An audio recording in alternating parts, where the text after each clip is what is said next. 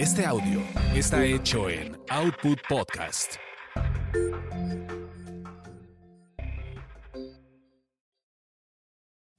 Las chicas listas revisan, planifican, emprenden y sobre todo toman buenas decisiones. Bienvenidos a Las chicas listas, un podcast de finanzas cotidianas y desarrollo laboral con Ivonne Vargas y Verónica García de León.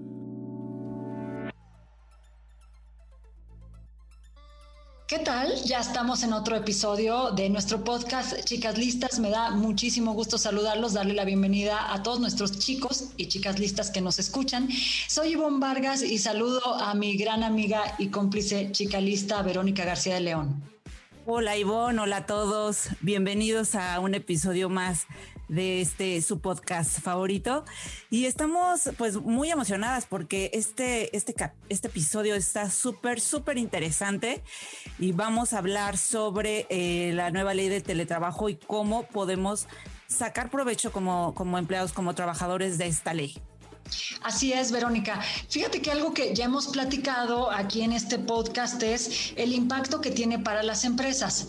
Hoy vamos a escuchar de personas que ya están viviendo esta dinámica de, pues, de ver si, si, si reciben sus equipos, si reciben la aportación para servicios, cómo están viviendo la implementación de la ley del trabajo. Así que, pues bueno, vamos a pedirle a todo nuestro auditorio que nos eh, diga sus experiencias y para eso les recordamos nuestras redes sociales nos pueden encontrar en Twitter, arroba las chicas listas, arroba Vargas también en Twitter y arroba VB García de León.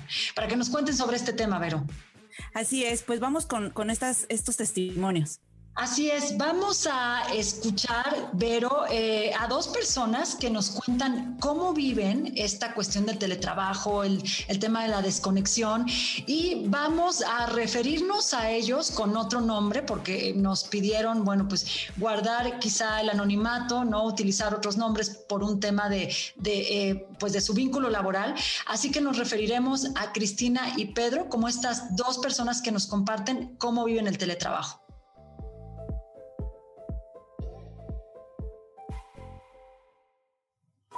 Las chicas listas cuidan sus carreras. Aprende a ascender y enfocarte en tener el trabajo que deseas.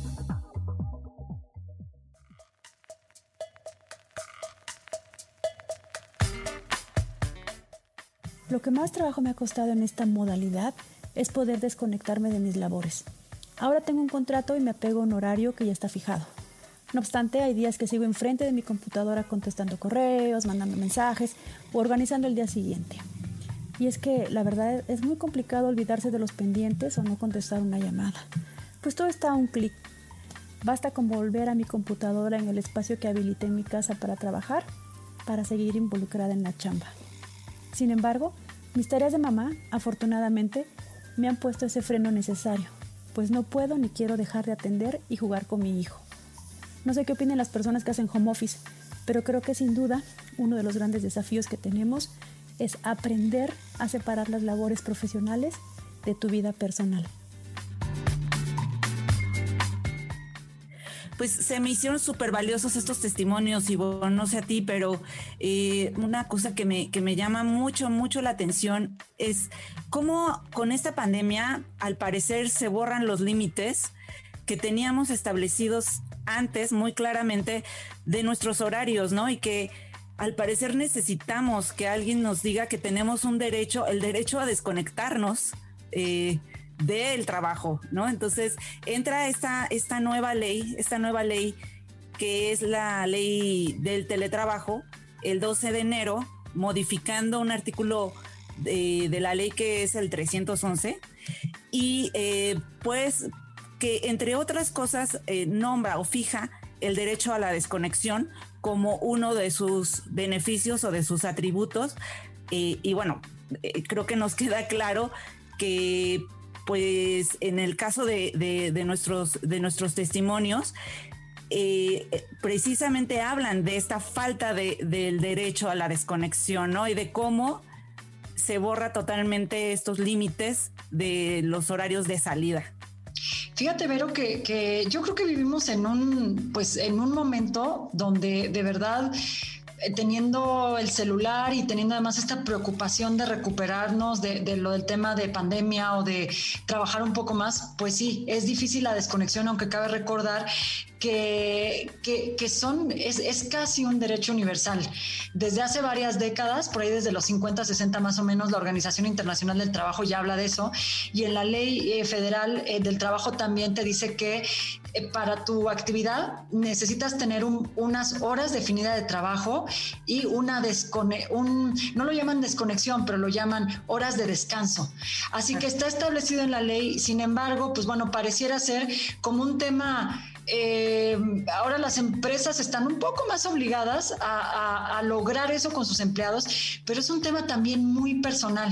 Y fíjate que eh, de eso nos platicaron también dos especialistas en el tema sobre esta cuestión de cómo la desconexión, que es un derecho universal, termina siendo un hecho, una decisión muy personal y cómo podemos lograrla. Entonces, pues te invito a que escuchemos eh, primero a Julia Zamora, quien es especialista en transparencia, acceso a la información y protección de datos personales. Y también vamos a ver qué nos cuenta Rogelio Salgado, consultor de Olivia México. Él es eh, director para México, Olivia México. Pues, ¿qué nos dicen de este acto que parece tan complicado que es poderle poner un alto a los empleadores? El home office o teletrabajo está sostenido en principios y uno de estos principios es, la soberanía del tiempo, donde los trabajadores tienen que ser capaces de administrar su tiempo equilibrando la vida personal y laboral y para ello deben de implementarse y respetarse horarios de trabajo fomentando la desconexión. Tengo la capacidad de desconectarme para poder descansar o tener tiempo personal, la mayoría de la gente dice que no. ¿Por qué? Porque no tienen esta capacidad personal para decir, oye, ya terminé, voy a apagar mi teléfono. Y siguen conectados. Entonces la sensación es de desgaste muy grande. De, desgaste en donde la gente no se puede desconectar y está mandando mensajes, se va de vacaciones, sigue conectada, etc. Entonces, hay, hay de los dos lados, una parte del individuo y otra parte de la organización que dice, oye, yo soy productivo, pues yo estoy mandando mensajes, ya tengo mi grupo de WhatsApp, ya no tengo que mandar un correo. Señores, mañana les recuerdo qué tal, por favor envíen tal. Oye, es, es sábado a las 8 de la mañana, ¿cómo que me mandan mensajes, no? Y justo, justo de eso es de lo que estamos hablando, ¿no? De los límites y cómo que me mandan mensajes eh, eh, en fin de semana, pero a la vez, pues la empresa me está pidiendo que sea productivo, ¿no? Entonces estoy siendo productivo y estoy eh, pues dándole seguimiento a, no sé, algo que tenía pendiente, ¿no? Entonces ¿Cómo establecer esos límites? Fíjate, Verónica, que Rogelio, a quien escuchábamos hace unos segundos, pues nos lo narra de una manera coloquial, pero la verdad es que em, esa dificultad de, de desconectarte es algo que por una parte los empleados hoy van a poder ir reportando, es decir, ante una inspección, por ejemplo, eh, pueden comentar que... Eh, que se establecía cierto horario y que no se ha cumplido y ellos van a tener esa posibilidad de ir notificando. Pero la realidad también tiene que ver con un asunto de cómo se están fijando los objetivos. Tú decías ahorita productividad, ¿no? Cómo eh, tanto el jefe como nosotros mismos estamos definiendo ¿Qué se espera de nosotros y nuestro trabajo? ¿En cuánto se tiene que cumplir y cómo se tiene que cumplir? Bien dicen por ahí que muchas empresas están ahorita haciendo talleres de asertividad, de aprender a decir no, de mejor comunicación con los colaboradores, porque como que esto tiene mucho que ver con cómo está planteada tu dinámica, pero también cómo gestionas tú tu, propio tiempo. Hay gente que puede estar 12 horas trabajando y no por eso va a ser más productiva. Exacto, y, y, la desconexión es simplemente uno de los aspectos de esta, de esta ley que tendríamos que revisar y, y de las de los cuales del aspectos de los cuales también nos, nos tendríamos que beneficiar, ¿no? Está la parte del mobiliario que tendríamos que tener, eh, está también el, eh, los mecanismos para preservar la seguridad de la información. Al momento de estar trabajando en casa, pues estamos con la posesión de, de este tipo de datos eh, privados o, o, sensibles también. Entonces, em, también consultamos a otra experta que desde el punto de vista del derecho eh, nos explica todo lo que abarca eh, la, la, ley y también nos apunta precisamente cuáles son eh, los vacíos de esta ley o dónde, qué es lo que no toca, no alcanza a, tocar. Ella es Yamile Moncada y ella es doctora en seguridad social. Escuchemos qué nos dice al respecto. Lo novedoso dentro de esta reforma es que ahora sí se le da validez jurídica al teletrabajo en domicilio. Cuando antes nada más era considerado como una figura muy vaga, ahora sí debe de estar dentro de un contrato por medio de un anexo, porque muchos ya quizás tengan un contrato firmado y se debe de anexar al mismo, eh, pues el, lo establecido en el artículo 25 de esta ley. ¿No? Donde se debe de poner nombre, naturaleza y características del trabajo, monto del salario, eh, el equipo e insumos de trabajo, incluyendo el relacionado a las obligaciones de seguridad y salud. Todo esto ya debe de estar estipulado, al igual que eh, lo que el patrón tiene que otorgar y el trabajador tiene que cubrir al patrón, respetar los horarios de trabajo de, eh, manera muy puntual y que eh, la figura patronal debe de otorgar de todos los beneficios y también tomar en cuenta la NOM 035. A pesar de que ya era una figura que existía, ahora sí se le está dando más formalidad jurídica a la misma. Es ahí donde habría pues lo novedoso dentro de esta reforma. Esta reforma, el artículo 300 eh, no queda clara el qué, cómo y cuándo por parte de los trabajadores para poder levantar la mano con respecto al para y por mi trabajo en cuestión económica. Es decir, ahora yo como trabajador voy a tener que hacerle frente a las cuestiones de eh, luz y de internet. ¿Y cómo va a formar eso parte de mi salario? Se tiene que separar ese contexto para que no haya merma en cuestión de lo que yo estoy obteniendo y lo que es para mi trabajo, herramientas para mi trabajo y por mi trabajo se puedan separar. Fíjate, Vero, que esto que menciona Yamile es muy interesante porque algo que se ha dicho sobre, sobre esta reforma y que quizá todos los colaboradores podemos tomar en cuenta es que está en un, le llaman un bloque gris o un escenario gris. Es decir, por una parte, eh, hay un grupo de empresas, este escenario consiste en esto. Hay un grupo de empresas que dice que este, tiene que haber ciertos formularios para establecer esto de la desconexión y que hay una denuncia. Otras están en la línea de que va a ser difícil estar teniendo esta medición de cuándo sí, cuándo no, cuando los proyectos tienen que, que ir adelante, ¿no? Pero por otra parte hay un grupo de empresas que están sugiriendo que todavía no entre en aplicación esta ley de teletrabajo por el escenario en el, de pandemia en el que estamos, sino que terminando todo esto y cuando regresemos a cierta normalidad es cuando va a tener que entrar en, vigor la ley. Y hay otro grupo de empresas que dice que si se decretó esto el 12 de enero, a partir del 13 de enero ya tendríamos que estar entregando equipos, tendríamos que estar viendo cómo se hace el pago de los servicios. Y, aquí, ojo que, que hago un paréntesis y de algo que he escuchado y que te comparto, Vero. Algo que dice la Secretaría del Trabajo es que eh, va a arrancar, pero va a eximir a las empresas de cubrir ciertos requisitos, sobre todo en el mobiliario. Por el momento no tendrían que estarse entregando sillas ergonómicas y el tema de las computadoras también es algo que por ahí están comentando que vaya en el camino. Pero lo que sí se tiene que arrancar y se tiene que, ya evaluar es la parte del pago proporcional en los servicios, eh, específicamente Internet y luz eh, ¿no? Y que ahorita vamos a platicar de eso con, uno de nuestros especialistas eh, o a escucharlo. Y la otra es este, pues este derecho a la desconexión. Exacto, pues creo que es lo que menciona eh, la doctora Yamile, que es como la parte borrosa de la ley y que... La parte gris, claro. La parte gris, porque quizá esto ya se pueda tener con, más certeza cuando, cuando entre el reglamento o cuando se definan las NOM, pero por lo pronto, pues ella lo que, lo que sí hace mucho hincapié es que uno como trabajador... Eh, pueda platicar con su jefe que a la hora de hacer el eh, la modificación al contrato en donde se incluya el teletrabajo, eh, pues haya esta precisión de que estas prestaciones o estos adendums o esto, esto que se le da al trabajador no se le descuente de su salario, ¿no? Sino que sea algo adicional. Porque bueno, pues qué bien que, que mi jefe me, me va a decir o mi empresa me va a poner ahora el, el internet, pero resulta que ya mi cheque viene por menos porque, o mi depósito, porque pues ya me descontaron el servicio de internet, ¿no?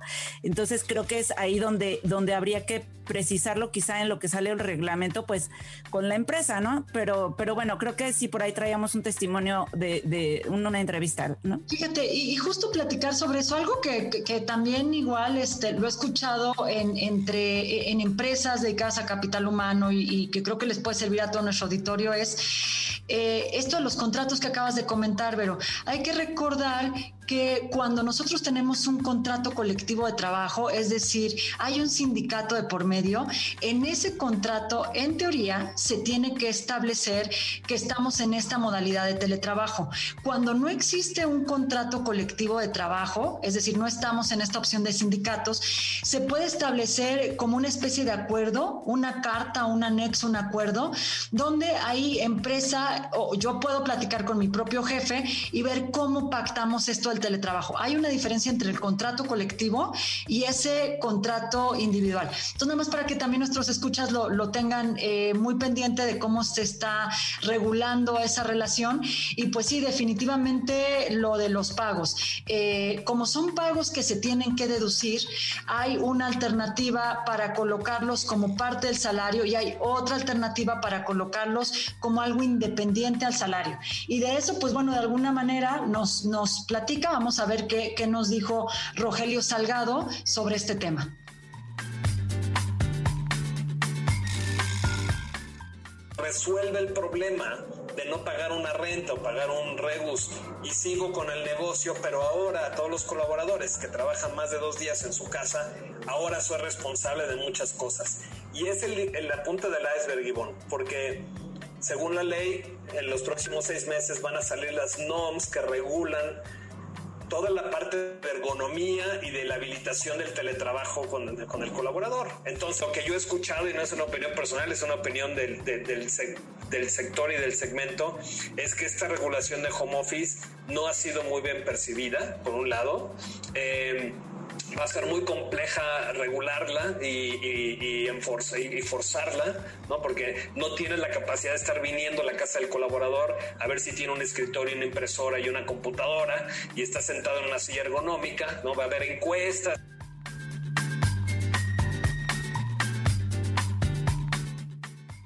Fíjate, Vero, que, que quizá aquí Rogelio se refiere un poco más a la dificultad para evaluar cómo está transcurriendo esto.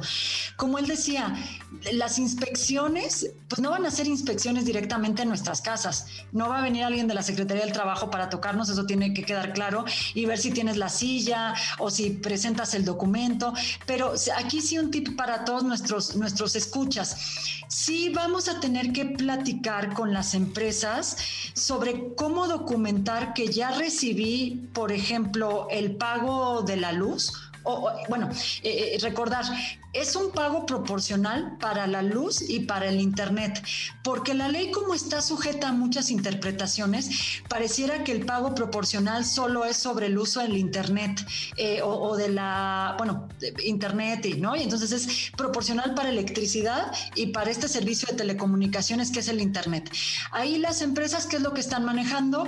De entrada, que podrían hacer un pago de entre 300 y 500 pesos para alcanzar a cubrir eh, eh, este servicio que nosotros utilizamos. Entonces, hay que platicar con la empresa de, ver cómo voy a notificar que ya lo recibí y luego también un poquito llevar, pues a través de una carta o de una comunicación con la empresa, una, una idea, una relación de cómo estoy utilizando este bien. O sea, nosotros tendríamos que platicar con la empresa, oye, pues aquí te va mi recibo o, o sabes que este, del tiempo que estamos trabajando, pues estoy conectado contigo dos o tres veces y vamos a sacar un conteo para ver a cuánto equivale que me pagues. Es una cosa bien, bien difícil, porque como nos han dicho nuestros expertos, es, es una ley que todavía está eh, como en interpretación. Y luego hay empresas que dicen sí arranco y no me arranco. Así que nada más para los escuchas, dejarles muy claro que tienen que tener esta comunicación para así medio ir platicando qué uso le están dando a esto. Pero pues todo está todavía en interpretación. Eh, inclusive por ahí, y, te cuento ya, Vero, porque sé que tú tienes una anécdota, hay un ejercicio del SAT, por si pueden entrar a la página del SAT, www.sat.gov.mx, donde ya te están enseñando cómo tienes que deducir eso que vas a pagar de tu empleado. Pero hay dos modalidades, entonces hay que estar como muy al pendiente de, de cómo la vas a dar de alta para poder deducir. Pues qué interesante que nos compartes esta, esta, este último dato. Yo la verdad sí coincido con el consultor, con Rogelio Saucedo. Eh, Salgado, perdón. Salgado, cambiándole la Vamos en esa línea. Eh, pero por, por la implementación, ¿sabes? Creo que él se refería también un poco a que ahora de nuevo es la carga para las empresas, ¿no? Este, pues, creo que no tiene que verse así, pero en lo que sí coincido es que la implementación eh, pues eh, está como, como difícil de, negociar con la empresa, porque también hay que ponernos en el contexto del, desempleo que hay y de que igual y la postura como empleado de exigir algo, te puede poner un poco en desventaja, ¿sabes? O sea, no quieres verte con la empresa así como, oh, ya viene aquí el empleado a fregar con, con ahora con esta ley cuando tú sabes que tu empleo no está tan seguro, ¿no? Entonces, estamos en la posición de exigir, o sea, yo sé que sí, o sea, que tenemos derechos y, pues, y esta ley podría ser pues como una protección para eso,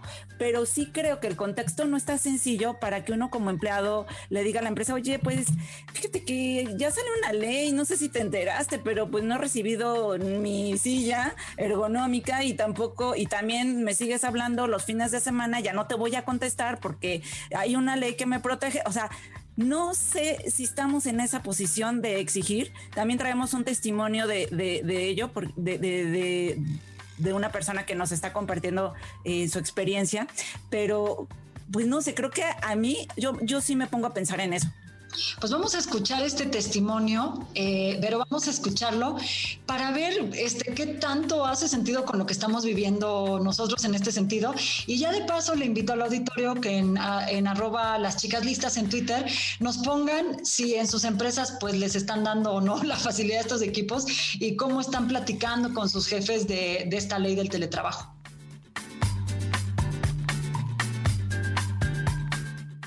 Yo aún no gozo de estos beneficios, pues sigo trabajando con mi propia computadora y pago una cuenta de luz y uso el Internet que siempre he tenido. La verdad, sí me he puesto a pensar que cuando se llene la memoria de mi computadora o se descomponga, que ojalá que no pase, ¿qué voy a hacer?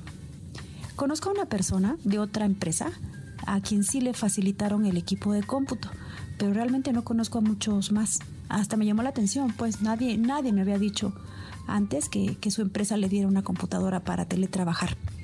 No sé mucho al respecto, pero sería un gran paso que sin que nosotros lo solicitemos, la empresa para la que trabajara, trabajamos pues nos hablará al respecto.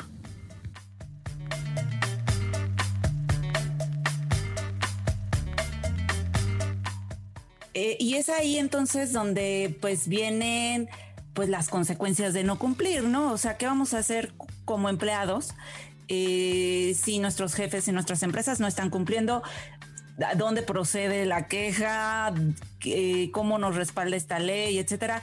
Eso también es importante que lo tengamos claro. Y también al respecto, eh, Yamile Moncada nos dice eh, un poco más de información sobre dónde denunciar o cómo protegernos en este aspecto. Vamos a escucharla.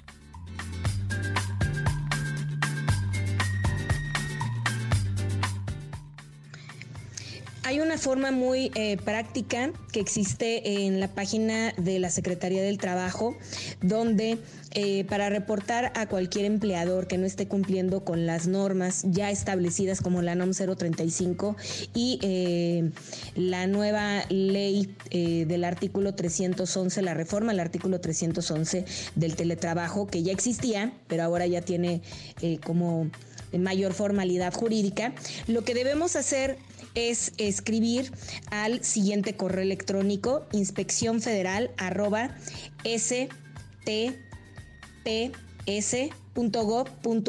Vuelvo a repetirlo, inspección federal arroba S de Sol, T de Tito, P de Pedro, S de Sol.gov.mx, donde debemos exponer el nombre de la empresa, razón social, domicilio completo, nombre del representante legal y motivo de la queja. O también podemos llamar al número 3000 2700 a la extensión 65388, donde podremos eh, reportar que no se está llevando a cabo la nueva eh, reforma al artículo 311 y también con respecto a la NOM 035. Así es que si hay manera de poderlo reportar, esperemos no tener que necesitarlo, pero si los empleadores no se alinean a estas nuevas disposiciones, sí es importante por parte de los trabajadores levantar la mano. Hay una y bueno, aquí está la recomendación y un poco para dar, dar a contexto de qué es la NOM 035, recordar a nuestro, a, nuestro auditorio que es la NOM que eh, registra, califica eh, los riesgos psicosociales, ¿no, Iván? Exactamente, es llamada la, norma del antiestrés, la norma donde se obliga a las empresas a que puedan estar vigilando los factores, las conductas, en fin, que pueden ocasionar estos problemas eh, psicoemocionales en las personas y considerarlo. Fíjate que se, que se está ligando mucho a esto, Verónica, y yo, yo solo, bueno, cerraré este comentario porque no es el tema de hoy la NOM 35, pero se está ajustando mucho esto que está pasando con el teletrabajo al establecimiento esta NOM hace un año. Yo de manera muy sincera tampoco he visto un avance importante a un año de implementación de esto. Igual por ahí también invitamos al auditorio que nos cuente pues cómo les fue con los cuestionarios que les aplicaron, si vieron algún cambio en su organización, pues como se vino también lo de la pandemia, eh, lo están ligando mucho, pero bien a bien la NOM es otro tema que por ahí está pendiente. Así es, y pues si quieren, entramos ya a nuestro último bloque, cambiando un poco el tema hacia algunas recomendaciones eh, de finanzas personales y de otros temas que tenemos para compartirles.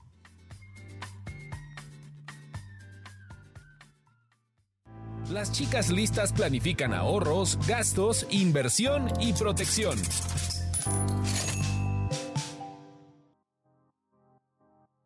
Y pues bueno, para antes de terminar, eh, fíjate que les traigo un, muy buen tip de finanzas personales que descubrí en eh, esta semana. Y es un curso que es eh, gratuito, totalmente gratuito, que está impartiendo la Escuela de la Bolsa Mexicana de Valores y la empresa de, de Pip Trade. esto en el contexto de la falta de educación financiera que existe en nuestro país y de, de cultura eh, un poco unos datos, 25% de la población no tiene un producto financiero, 60% no tiene ningún producto de ahorro para el retiro y 30% solamente tiene acceso a un crédito formal. Entonces, creo que no está de más poderle echar un ojo a este curso de finanzas personales, sobre todo en este momento pues de crisis económica en donde hay que, hay que cuidar cada peso y centavo. Les doy la liga, es el curso se llama Controla tus finanzas y está en www.controlatusfinanzas.mx y como les digo es gratuito.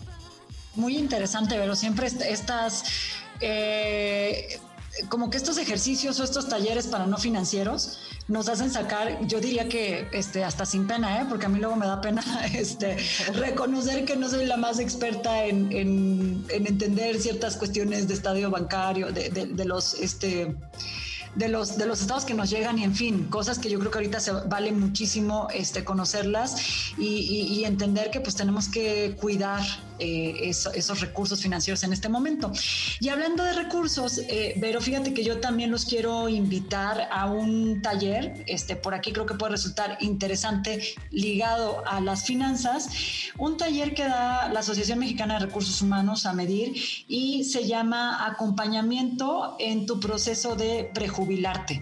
Yo creo que ahorita también está como muy este tema de con cuánto, cómo hago el proceso, cómo me voy a jubilar, eh, cuánto corresponde corresponde, cuando no, aquí ya en el programa hemos estado platicando en este podcast sobre, cómo inclusive eh, ahorrar un poco más para esa jubilación que vamos a tener. Entonces, esto se va a llevar, este, este taller o plática tiene lugar el 2 de marzo se va a estar platicando sobre en qué consiste la eh, jubilación que cómo puedes ver tu plan económico de acuerdo a la ley del IMSS y el régimen en el que estés dado de alta y se pueden eh, o pueden pedir más datos en la página eh, de Amedir que es www.amedir.com.mx así que a lo mejor ahí está ligadito ya una cosa con la otra. Exacto, pues está muy bueno. Eh, hay, que, hay que meternos a estos cursos y ver qué, qué, es lo que ofrecen para todos nosotros y recordarles a todos que debemos estar alerta de de, acuérdense de los fraudes. Eh, recientemente, fíjense que eh, me buscaron, me buscó un despacho de cobranza. Yo tengo un crédito Cofinavit, es decir, es un crédito bancario atado, a un crédito Infonavit. Y estoy, la verdad, estoy al corriente, no es por presumir, pero sí estoy al corriente de mis pagos en el Infonavit. Como, como, este, como, como, marca el manual de la chica lista, Vero. Exacto. Este, y bueno, la verdad es que me sorprendió muchísimo que estando al corriente de mis pagos, me contactara un despacho de cobranza, porque por lo general el despacho de cobranza te contacta cuando pues ya estás en mora, ¿no? Cuando ya eh, quedas a deber eh, una o dos mensualidades, entonces en, el, en este caso el Infonavit le pasa su cartera a un, eh, y tu crédito se lo pasa a un despacho de cobranza que pues tiene la misión, ¿verdad?, de perseguirte hasta que, hasta que llegues al hartazgo y digas, vendo, vendo todo lo que tengo para pagarle al Infonavit o a cualquier banco y que me dejen de, de atosigar. Bueno, me contacta este despacho que se llama este, Soluciones Barrera y como si tuviera tres meses de atraso, no sé, me empieza a asediar casi casi para eh, preguntarme, entre otras cosas, datos personales, y decirme que puedo hacer el pago a través de ellos. Entonces, pues por supuesto que no caí, este, no caí. Y sí existe el despacho, que es lo más raro, si es un despacho de cobranza, pero eh, hablé al Infonavit y pues ellos no me tienen como en, cartera, entonces en cartera vencida ni nada, entonces no han pasado mi crédito a un despacho de cobranza. Entonces, nada más les paso este tip para que estén alerta de que eh, no caigan en, este tipo de, de, trampas. Mucho, mucho cuidado y de veras qué triste que esté pasando todo esto, pero, pero cada vez entre, entre amigos, conocidos, familia, nos estamos enterando de estas historias y eh, pues de alguna manera, chicos y chicas listas, pues atentos a no caer en, estas dinámicas. Para despedirnos, Vero, pues les recuerdo que nos pueden eh, comentar y seguir a través de nuestra red social en Twitter, arroba las chicas listas. Y Vero, tú te sabes muy bien el correo electrónico también al cual nos pueden, en el cual nos pueden contactar. Sí, eh, por favor, escriban todas sus recomendaciones, críticas incluso, este, y buenos deseos. Eh, no sé, también los libros que ustedes quieran comentar, reseñar, pueden eh, mandarnos un audio de no más de dos minutos con alguna recomendación. El correo electrónico es eh, chicaslistaspodcast.gmail.com. Y pues bueno, nos vamos. muchas gracias por su tiempo. Espero que haya sido de su agrado este episodio y nos vemos en la próxima. Nos despedimos. Muchísimas gracias, Vero. Hasta el próximo episodio de Chicas Listas.